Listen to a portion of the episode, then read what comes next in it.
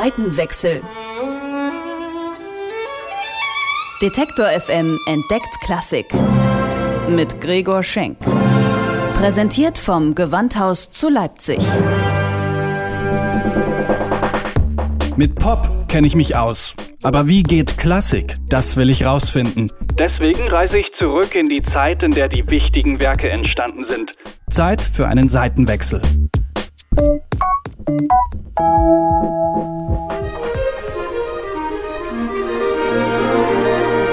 Wien ist eine teure Stadt. Doch nie war sie so teuer wie in diesen Septembertagen im Jahr 1911.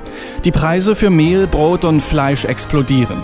Es kommt zu Protesten. Auf dem Wiener Rathausplatz eröffnet die Polizei das Feuer auf Demonstranten und schlägt die Teuerungsrevolte gewaltsam nieder. Abseits der hitzigen Proteste aber pulsiert die Wiener Musikwelt. Mittendrin der 37-jährige Franz Schmidt.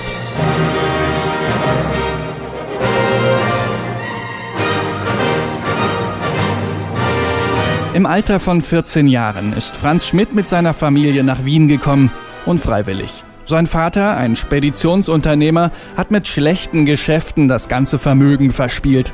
Der junge Franz musste schon früh zum Unterhalt der Familie beitragen. Sein musikalisches Talent und eine gute Ausbildung haben ihm dabei geholfen. Er hat Klavier und Cello bei wohlhabenden Familien unterrichtet. Gewandhausdramaturgin Ann-Kathrin Zimmermann weiß um sein instrumentales Können. Diese Zeitgenossen berichten, dass er tatsächlich beides austauschbar auf hohem Niveau gespielt hat. Also wenn man Kammermusik mit Franz Schmidt gemacht hat, dann hat er Franz Schmidt zuerst mal gefragt, was spiele ich denn heute, Cello oder Klavier? Also er konnte einfach beides. Und er hat ein sensationelles Gedächtnis. Er kann ganze Sinfonien einfach abrufen und ad hoc spielen.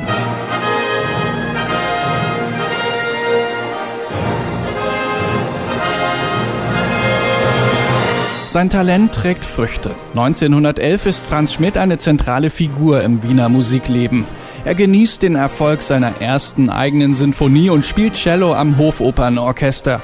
Eine Zeit lang ist er sogar der Lieblingscellist von Gustav Mahler. Allerdings gab es dann wohl einiges so Kompetenzgerangel unter den Kollegen, gerade weil er bei Mahler eben so hoch angesehen war, äh, gab es dann Streitigkeiten mit anderen Cellisten. Er musste an die hinteren Pulte und dann sollte er wieder vor und dann war er aber beleidigt und blieb dann doch hin und so weiter und so fort. Und irgendwann hat er gesagt, ist mir zu blöd, ich habe doch noch ganz andere Fähigkeiten. Gesagt, getan. Er zieht sich zurück nach Perchtoldsdorf, ein Vorort von Wien. Ablenkung gibt es hier kaum. Nur sein Hund Dagobert leistet ihm Gesellschaft. Außerdem kann er sich hier geben, wie er will, kleidet sich zünftig in Lederhosen und arbeitet so an seiner zweiten Sinfonie.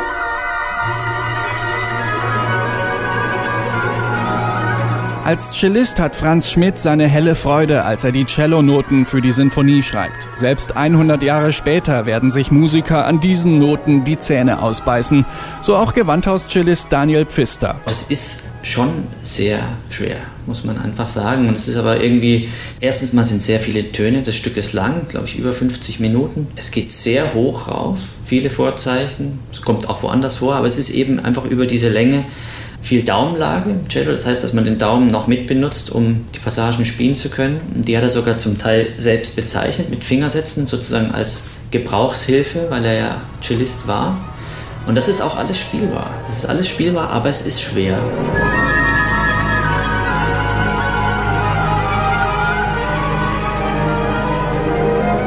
Doch die vielen Übungsstunden zahlen sich aus. Wer die zweite Sinfonie von Franz Schmidt erstmal auf dem Kasten hat und sie zusammen mit dem Orchester spielt, dem erschließt sich das Gesamtbild. Also so wie es sich angehört hat und wie es jetzt von Noten her sich anlässt, ist es einfach sehr dick geschrieben.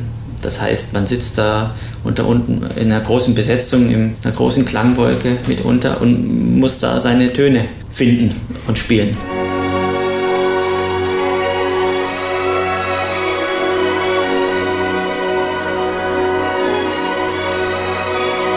In Wien ist man begeistert von Schmidts Zweiter. Doch sie kommt nicht überall gut an. In Deutschland wird die Erstaufführung komplett verrissen. Gnadenlos in Grund und Boden gestampft. Der Kritiker Karl Löbel unterstellt dem Werk eine Hinterwäldler-Mentalität.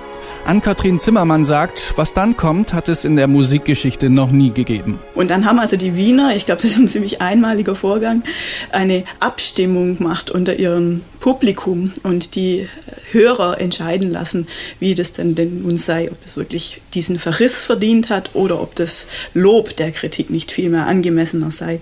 Und das Publikum hat also ganz eindeutig entschieden, da gab es also einen riesen Rücklauf. 2300 Leute haben sich da gemeldet auf diese Umfrage und die haben sich also zum aller, allergrößten Teil für die Sinfonie von Franz Schmidt ausgesprochen. Franz Schmidt hat das Publikum auf seiner Seite. Doch der richtige Durchbruch mag ihm mit seiner zweiten Sinfonie nicht gelingen. Selbst sein Kollege Gustav Mahler sagt ihm, sorry Franz, dir fehlen einfach die Melodien. Franz Schmidt bewegt sich jetzt nicht an vorderster Front der Avantgarde. Er lässt so bestimmte Schulen halt außen vor, komponiert schon in, einem, in einer spätromantischen Tradition weiter, lotet schon die musikalischen Möglichkeiten seiner Zeit aus, aber verlässt zum Beispiel den Boden der Tonalität nie ernsthaft und bleibt auch in dem, was die Harmonik des 19. Jahrhunderts zu bieten hat, weitgehend drin. Schmidt ist ein Komponist für Spezialisten. Einer, der seinen Hörern keine große Idee an die Hand gibt, die einen durch das Werk führt. Er konfrontiert sie mit einem riesigen symphonischen Ablauf. Und das will konzentrationsmäßig erstmal gestemmt werden keine leichte Muse. Doch wer sich darauf einlässt, kann in der großen Klangwolke von Franz Schmidts zweiter Sinfonie so einiges entdecken.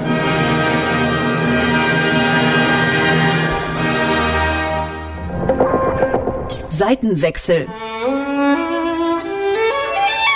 Detektor FM entdeckt Klassik. Mit Gregor Schenk. Präsentiert vom Gewandhaus zu Leipzig.